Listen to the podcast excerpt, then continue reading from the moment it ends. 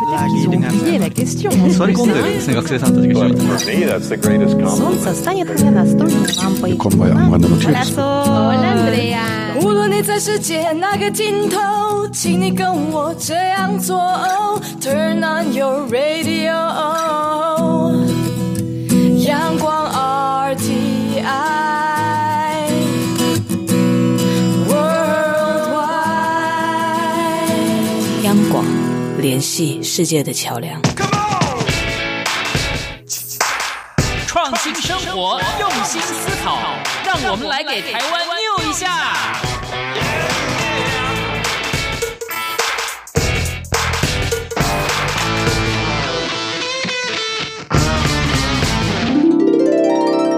我是李文轩，最近发行了一本书，叫做《无家者》。那在这本书里面，就是希望能够呃让大家更多的看到街友这一个人，让大家知道他们的故事。我是来自兰屿的伊拉代渔人部落马拉奥斯马拉奥斯。这是译文的响宴，邀您贴近台湾的文化脉动。欢迎进入周末奇遇记。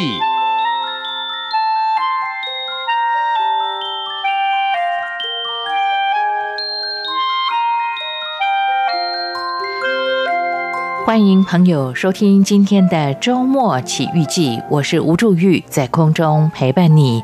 这里是中央广播电台台湾之音。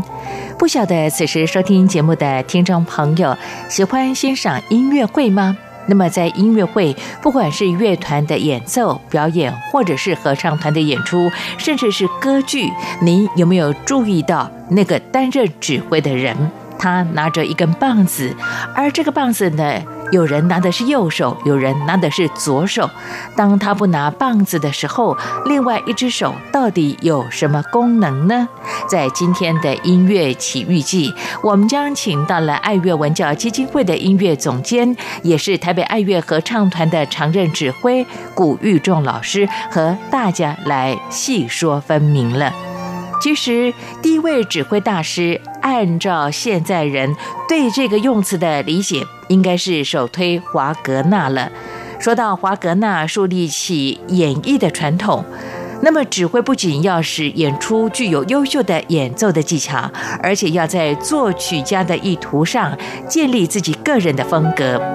那么就音乐来说的话，指挥是指导管弦乐团、合唱团、歌剧团、舞剧团或其他的音乐小组演出或解释合奏作品的职业，以及一种专业的技能了。那么，当然，我们经常看到一些呃国际上重要的乐团，也都会跟一个知名的指挥来长期合作了。在今天的节目里，古玉仲老师将和大家来分享，也聊聊想担任这个乐团合唱团的指挥应该具备什么样的一些条件，而他在音乐演出当中到底具有什么样的重要性？好的，废话不多，说就来进行今天的音乐奇遇记。音乐奇遇记，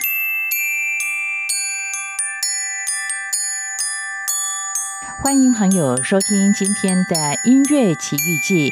我是吴祝玉，在空中陪伴你。今天非常的开心，请到了大家的老朋友，这是爱乐文教基金会，也是爱乐合唱团的这个呃指挥，同时也是我们的音乐总监古玉仲老师，在今天的节目里和大家来介绍指挥这项非常专业的工作了。玉仲老师你好，你好，各位听众大家好。是玉仲老师，其实每次啊看到您参与的这个演出当中啊，看到您在台上呢，哇，真的是。非常的威武，非常具魅力哦。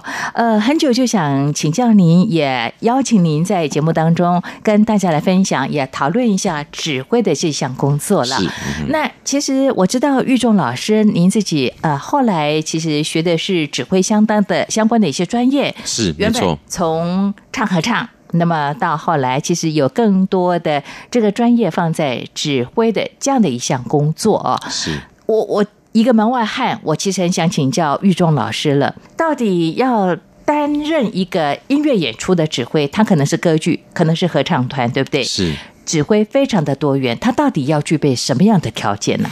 这个其实很很难简单回答，因为指挥其实是一个还蛮复杂的一个工作，需要具备很多的这个能力。嗯，呃，包括譬如说，第一步就是你要读谱。分析乐谱、理解乐谱的能力。第二个，你要能够把这个你的音乐上的理解跟想法，从你的手、从你的身体、从你的表情来传达出来的这个能力。第三个，就是你在排练的过程当中，你能够听得出来。你的团员，不管是乐团还是合唱团，还是歌剧歌手，你的表演者，他们在音乐上的这个表现，是不是符合你的期待、你的要求？有什么需要他们改正的？有什么需要商量的？那再来，另外还有就是你在演出的时候，你在这个舞台上，你有没有办法？hold 住全场，你没办法挥洒你的音乐，你没办法做到你的音乐上的要求，嗯，等等等，还有很多其他的，这只是几个基本的你需要做到的事情。是的，所以我发现呢，担任指挥的这项工作，并不是我们想象当中那么简单。呃，对，不是像有些人觉得，你知道站在舞台上这样手比一比就可以，没错，没那么简单的事情。我为什么这么想？你知道吗？玉忠老师，我还记得小时候啊，我们因为在学校有合唱团的比赛嘛，那么呃，都会学校都会选出一个代表，比方说一般选出一个人来担任指挥的工作，或者是学校的音乐老师来担任我们的指挥哦。那我每次看老师们。指挥都觉得哎，还蛮帅的啊。那呃，女性的这个音乐家，我又觉得他们蛮优雅的。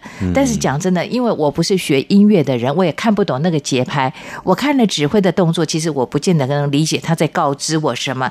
但是后来呢，特别去翻阅了一些资料，包括看到你在像我们的爱乐合唱团的演出之后，才发现，哎，他不是我呃所眼中所见的，只是手动一动而已。其实每一个手指，每一个动作，它有它的含义在，甚至左手跟右手。他想表达的不一样，差很多。没错，没错。最基本的其实就是左手跟右手，你必须要独立。嗯，并不是说你一定要做不一样的事情，但是很多时候左手跟右手分别可以处理不同的事情，这样你就可以有更多资讯给团员。那当然不是只有手，包括表情，包括身体的这个动作，都有可能给团员很多的资讯。总之就是，并不是只是。比划比划而已，这样子。那当然，你说你刚刚提到，就小时候有时候参加学校的活动啊什么的，他可能就是随便挑个同学，然后看起来体面的就上去比划一下就好了，这样。你的意思说，你你担任指挥也因为自己长得体面、长得帅？我并没有被选到担任指挥，我并并并不体面。嗯，没有，其实因为常常小时候就是觉得要长得找一个指挥，要找一个长得高的啊什么的，然后什么其实。好的指挥跟这个外形一点关系都没有。啊，对啊，那所以其实可是像小时候那种学校的活动还是比赛，它其实那个学生指挥并没有发生任何作用，它只是上面比划比划，真的好看，真的就是画面好看，对，就是你说的比划比划，其实都是老师训练好，大家都自己唱自己的，嗯嗯，对，但是嗯。真正的嗯哼表演，真正的乐团，真正的正式的演出，指挥其实是要做很多很多事情的。嗯哼，呃，其实就好像我刚才特别说到的，一个音乐演出的指挥，他可能是合唱的演出，或者是歌剧的部分哦。是，像你们每年呢，在这个暑假期间，台湾的七八月份呢，你们会特别举办的啊、呃，台北国际合唱音乐节的活动啊。对，每一次的演出，我们看到来自世界各国的团队到台湾。来分享他们的音乐的一些专业，其实指挥也有不同的一些风格，哎，是，我就发现呢，其实不同的族群、不同的音乐的呈现，其实指挥所表现出来的特色就完全不一样了。嗯，因为你说指挥的风格跟这个指挥的动作的形态。他的习惯性的动作或者动作表现方式有关系，嗯，再来跟这个指挥的个性有关系，嗯，再来同时你也刚刚有其实有提到一个很关键的点，跟音乐的风格有关系。有时候同一个人在不同类型、不同风格的音乐的时候，指挥的样子也会不一样，嗯，所以这个真的是没有什么一定要怎么样。或者是一定的那种规矩规范，并没有这么这么样规。当然，还是有一些约定俗成的东西，譬如说什么样的动作，嗯，譬如说什么样的拍子，嗯，呃，三拍子是怎么样，大概是怎么样，嗯，四拍子大概是怎么样，这种拍子怎么打，嗯，是有一个国际上算是约定俗成的。嗯，习惯吧。嗯哼，那或者是有一些动作，譬如说加快速度哦，或者是大声小声，这个大概都有一个大家共同理解的一个方式。嗯哼，但是除此之外，并没有什么。指挥就一定要怎么样？什么样的东西就一定非得如何不可的这么严格的规定？没错，难怪呢，在世界上知名，不管在西方或东方的指挥家来讲的话，他们呃，因为他们各自的对音乐的诠释，包括他们从小的音乐的养成哦，其实他们的风格展现出来就完全不一样了。刚才呢，玉仲老师你特别提到了指挥必须指出音乐的拍子这件事情。对，那我印象特别深刻的，尤其是在合唱演出的时候。呃，其实指挥它有很重要的一项工作，它的每一个点点下来之后，合唱团的声音必须很整齐的唱出来。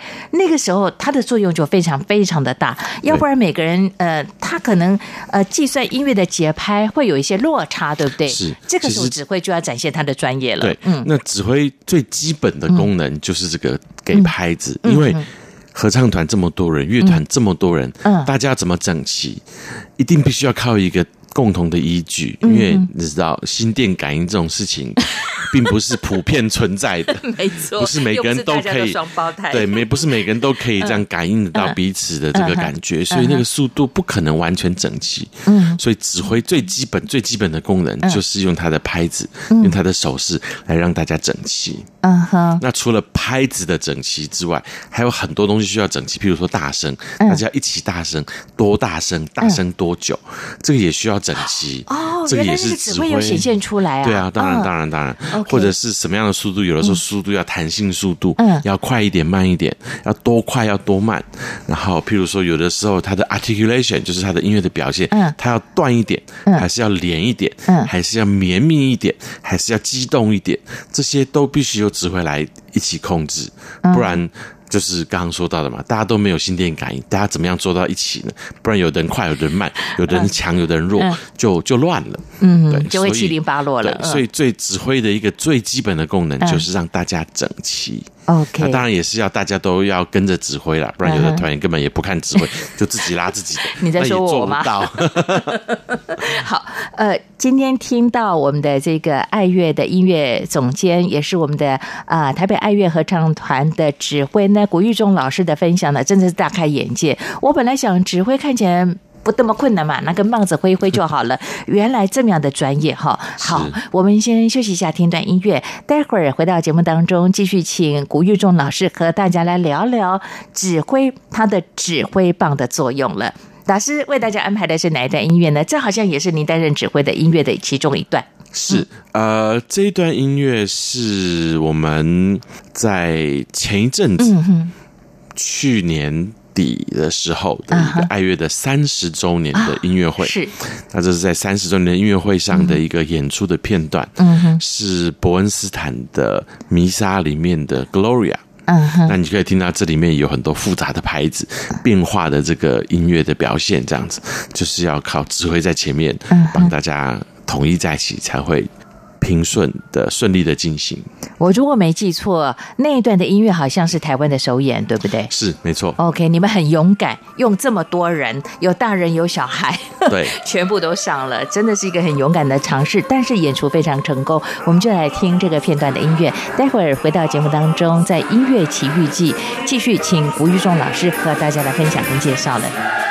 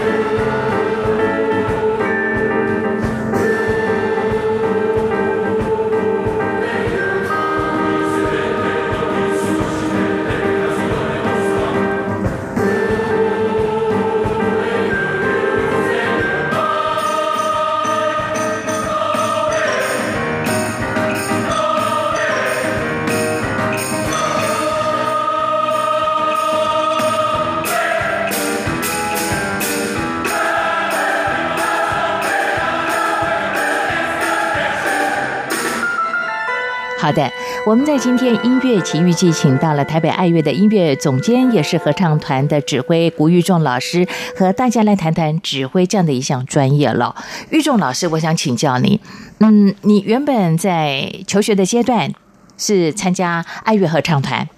后来其实呃，大学念的其实也不是跟音乐相关的，对不对？不是，我是经济系的。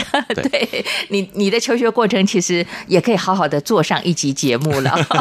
但是后来因为对于音乐的无法忘情，到国外去，您也学习跟音乐相关的专业工作啊。是。那么您的博士的学位谈的就是指挥这样的一项的发表吗？是我的嗯。嗯硕士跟博士都是主修指挥的，是是。那在学校上课当然就是学习指挥，嗯，可是学习指挥这件事情并不是学怎么比，怎么比这个动作，怎么做这个手势。那学什么呢？其实学的是怎么样理解音乐，怎么样分析音乐，怎么样诠释音乐，嗯，那怎么样把你的音乐表达给你的团员知道。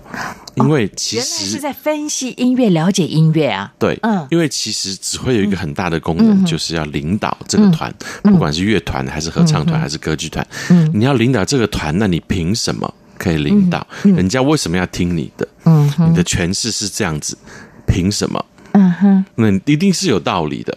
他是譬如说，是因为什么样的音乐风格呢？嗯，或者是这个作曲家做了什么样的和声进行呢？嗯，或者是这个作品的曲式的要求是怎么样呢？嗯，这些都是有道理的。嗯，那身为一个指挥，当然就要去分析这个乐曲，去了解这个乐曲，嗯，然后去揣测这个作曲家的想法，因为毕竟作曲家大部分都是已经作古的嘛。嗯哼，然后从做指挥的这个对于。作品的理解，然后把它传达给团员，让团团员可以照着你的做法去做。那这个、okay. 这个东西不是生来就会的，嗯、这个是需要学习的，嗯、是需要经验的累积的。所以这是学习的其中一个部分。嗯、那当然还有一个部分是你的表达，嗯、就是你觉得这边要这样子。这个这样子到底是怎么样子？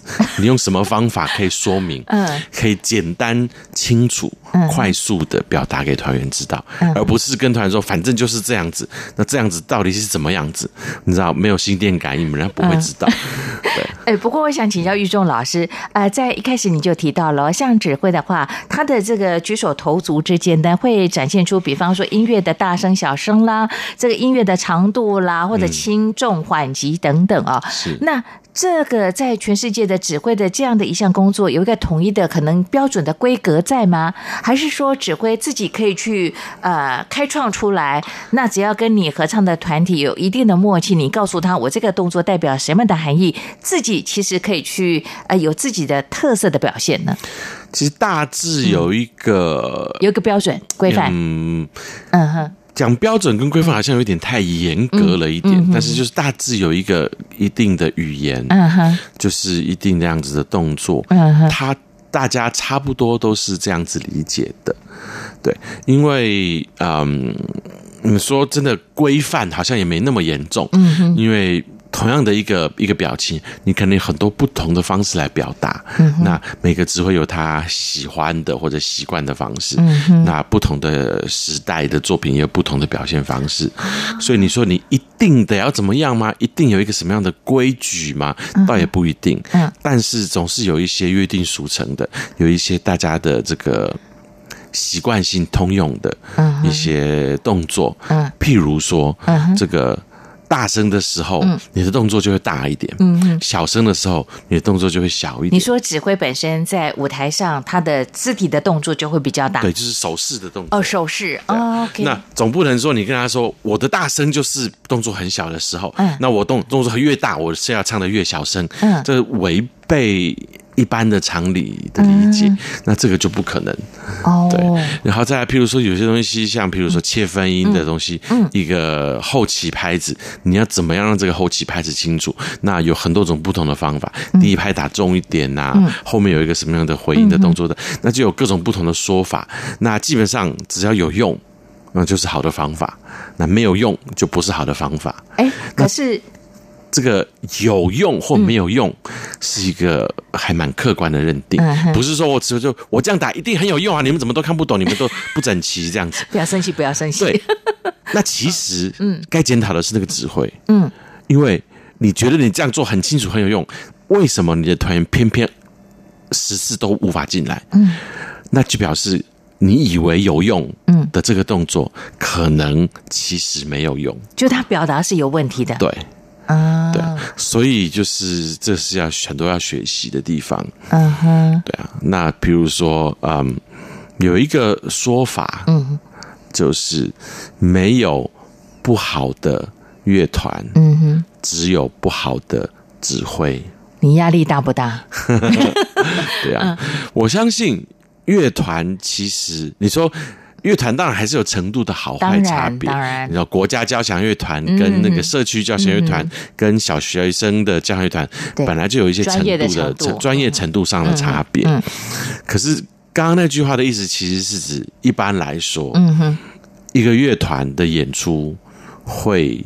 砸锅会出现问题，嗯、会有不好的表现。嗯、指挥其实占了绝大多数的责任。嗯、你说团员可能有素质的差别，能力不够，是，是那指挥选择了一个超过他们能力太多的作品来演出，嗯、这也是指挥的错。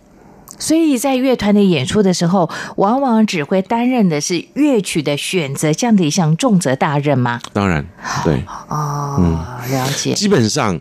指挥就是一个乐团的大脑，所以乐团发生了什么样的错误或者是不好的表现，常常都是大脑下错了指令，嗯哼，大脑做了错误的判断，嗯哼，而造成不好的结果。那当然，就好像人的身体一样，你还是有时候会，譬如说割伤，有一个伤口这样子，那就不是大脑的问题，那就不是大脑的错，就可能某个乐器。出了什么？出了什么错？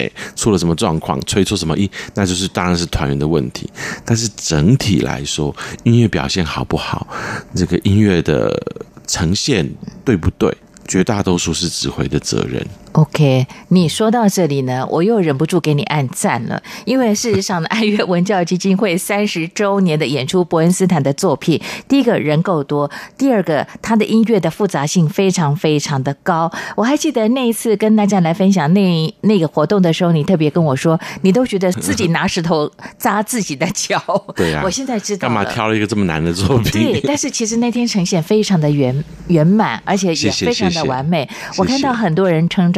那一次的演出啊，好，我们下一段先来听段音乐，再来谈谈指挥这样的一项工作，好吗？好，嗯哼，为大家安排的是，我们既然刚刚提到了这个音乐会，我们来听同一场音乐会另外一段演出，嗯、这个是呃左道左道幻想组曲里面的第一个乐章，是罗大佑的作品，对，是呃罗大佑的音乐为主题，然后由苏打绿的这个阿公所写成的一个。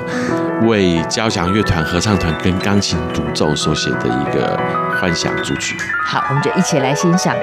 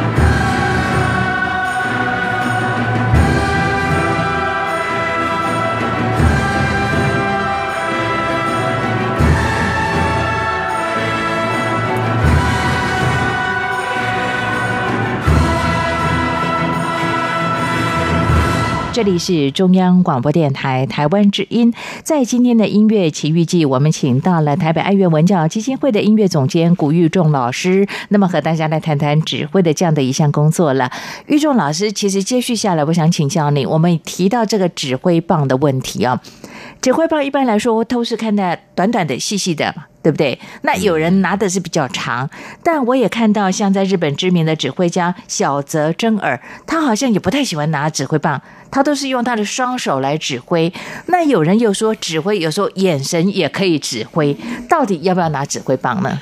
见仁见智，看指挥的习惯。你是拿指挥棒的？我看作品。哦，是哦，看作品，因为基本上指挥棒是什么功能呢？嗯、指挥棒就是你的手的延伸啊，哦、所以其实有没有棒子都可以指挥。嗯哼，但是有的时候乐团团体比较大，嗯，所以可能在后排的。团员甚至有乐团加呃合唱团的这种作品，那坐在后面的合唱团员或者是后排的乐团员，其实像间隔很远的距离，其实手不一定看得清楚，所以有个白白的一个棒子在那边，其实是看得比较清楚。OK，然后再来就是你的手伸再怎么长都是那个长度，你再加上一节指挥棒，这个动作可以让团员看得更清楚一点。所以指挥棒的功能其实是你的手的延伸，所以。不是必须的，嗯哼，你不用指挥棒一样，双手也可以有很好的指挥可以做到这样子。嗯、好，哎，那听起来应该是孙悟空的如意棒会更好运用啦。啊，有的时候伸缩自如，有时候太长也会 也会很卡吧，那个动作也不方便。哦，因为你、啊、你的手的指挥的时候，因为太长的话，会影响到你的肢体的动作了。对，而且那个棒子太长，应该会打到人吧。嗯，所以其实一般的指挥棒的长度大概都在一个范围之内。大概几公分呐？几公分？范围大概是大概没有，我没有真的特别量过了。但是从大概一个成年人的手臂的话呢？二十几公分到三四十公分都有，我不等就对了。等有的长，个人的习惯，对个人的习惯，有的特别长一点，有的短一点。也有人说，这个指挥棒的长度最好是跟这个指挥的前臂的长度差不多，这样。那这您拿的长度呢？见仁见智。我有好几支指挥棒，有的 长，有的短，有的长，有的短，看心情哦。看作品的需要啊，这样子等等。你讲到其实看作品的需要会有不同的指挥棒，或者拿不拿指挥棒哦？为什么这个作品的不同的特性会让您决定不同的指挥的方法呢？因为有的时候乐团刚上的很大，舞台上有三百个人，嗯，所以最后一个最在最后一排的人就是在海角天边，嗯，所以我拿比较大的棒子，他们可能会看清楚一点。有的时候乐团比较小，可能十几个人，合唱团可能二三十个人，大家都在很近的地方，我可能就可以。拿小一点的棒子，或者甚至不拿棒子，嗯哼，哦，就是它的明显。对，那有的时候是譬如说，呃，穿黑色的礼服嘛，嗯，所以拿一根白色的棒子，当然就很清楚，嗯。可是有的时候演出的时候穿的也许是一个白色的礼服，嗯、那你还拿一个白色的棒子，嗯、那根本人家什么都看不见。哦、我可能就要拿一个深这么讲究啊，深色一点，也许那个、嗯、那个原木的那个咖啡色的一个棒子，嗯、大家就可以看得比较清楚。嗯哼，不等这样子。那当然也有人无所谓，随便就嗯，无就就拿拿根筷子就上去指的也有。真的也有这样的指挥，所以指挥棒 很随性。指挥棒并不是什么必要的工具，什么要买什么这样名牌打造，没有这种事情。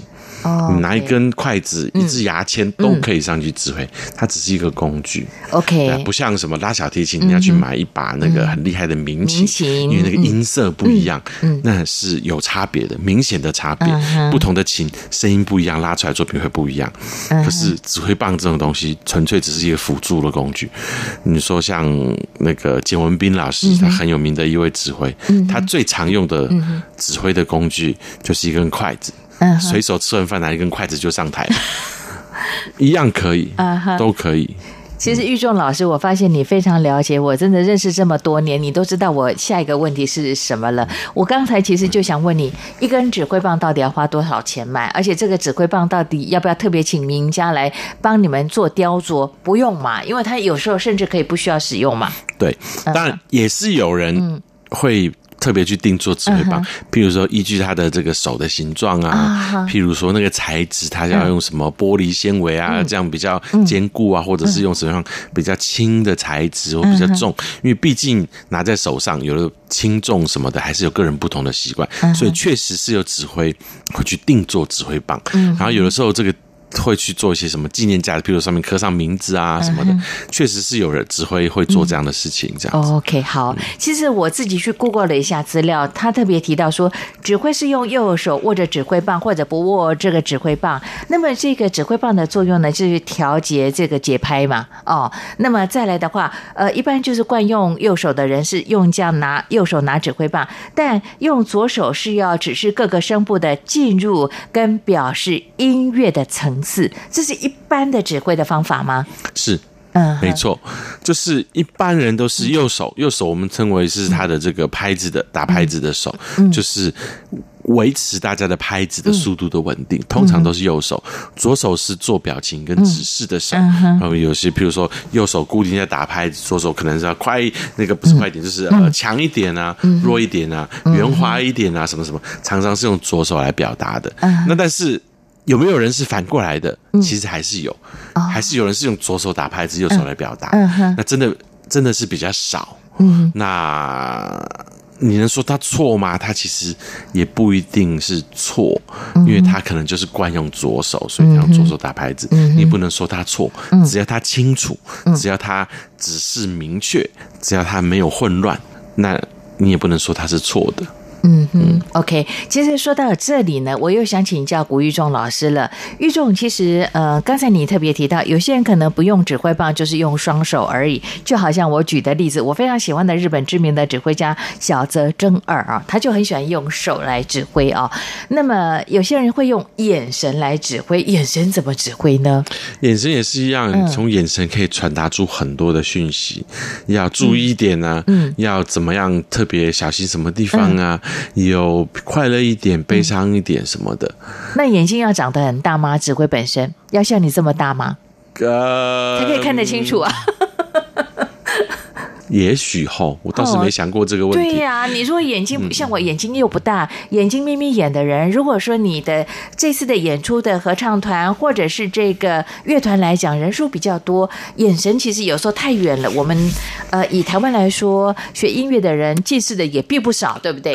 对，那你眼睛不够大的话，你你这个眼神的动作可以感受得到吗？比较远的距离。其实人家说用眼睛来指挥。嗯嗯这这句话的意思，并不是说音乐会的时候什么都不做，嗯、就是用眼睛这样就看就可以了。是是是，它其实只是在强调眼睛是一个很重要的辅助的工具。哦、因为你的肢体动作，比如说你手怎么样比，嗯、然后你的身体怎么样比，嗯、然后你眼睛完全没有任何的情绪，嗯、死鱼眼一双，嗯、那人家也感觉不到啊，就一样。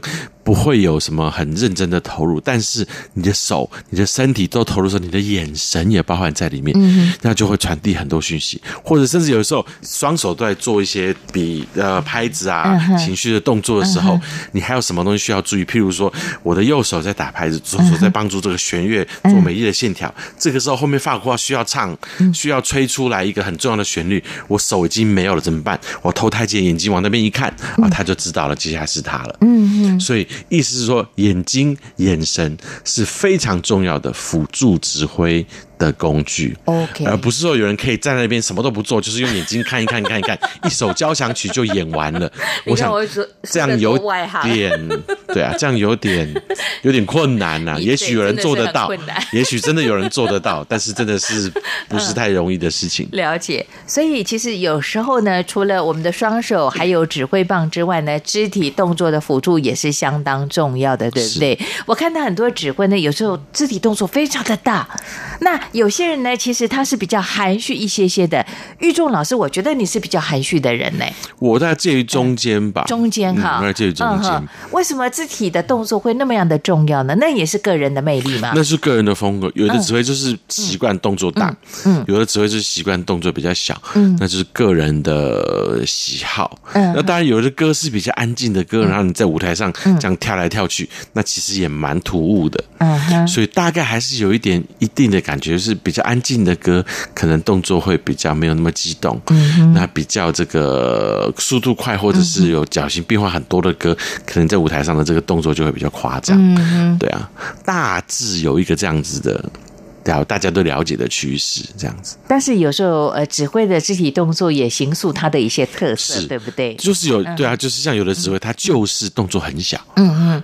几乎不怎么在动，他就是这样子。嗯，那是团员就要去找他的动作里面的这个细微的变化啊，所以那个默契就很重要喽。对啊，对啊，彼此之间的配合，对不对？所以其实就是指挥的个人的风格不同，有的人就习惯动作要很大，有的人就是习惯动作小一点。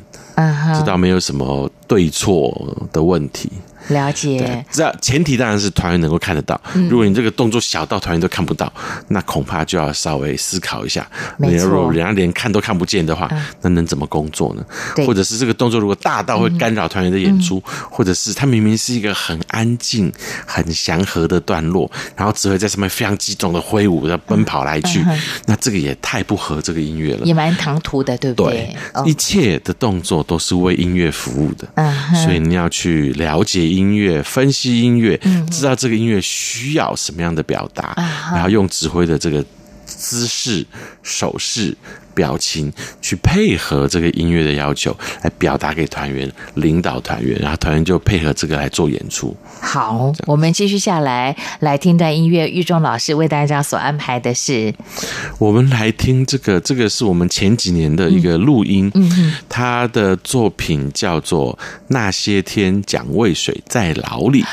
啊，它是一个清唱剧，是静茹老师写的，是也是合唱团跟交响乐团嗯呃合作的一个作品。好，我们就一起来欣赏。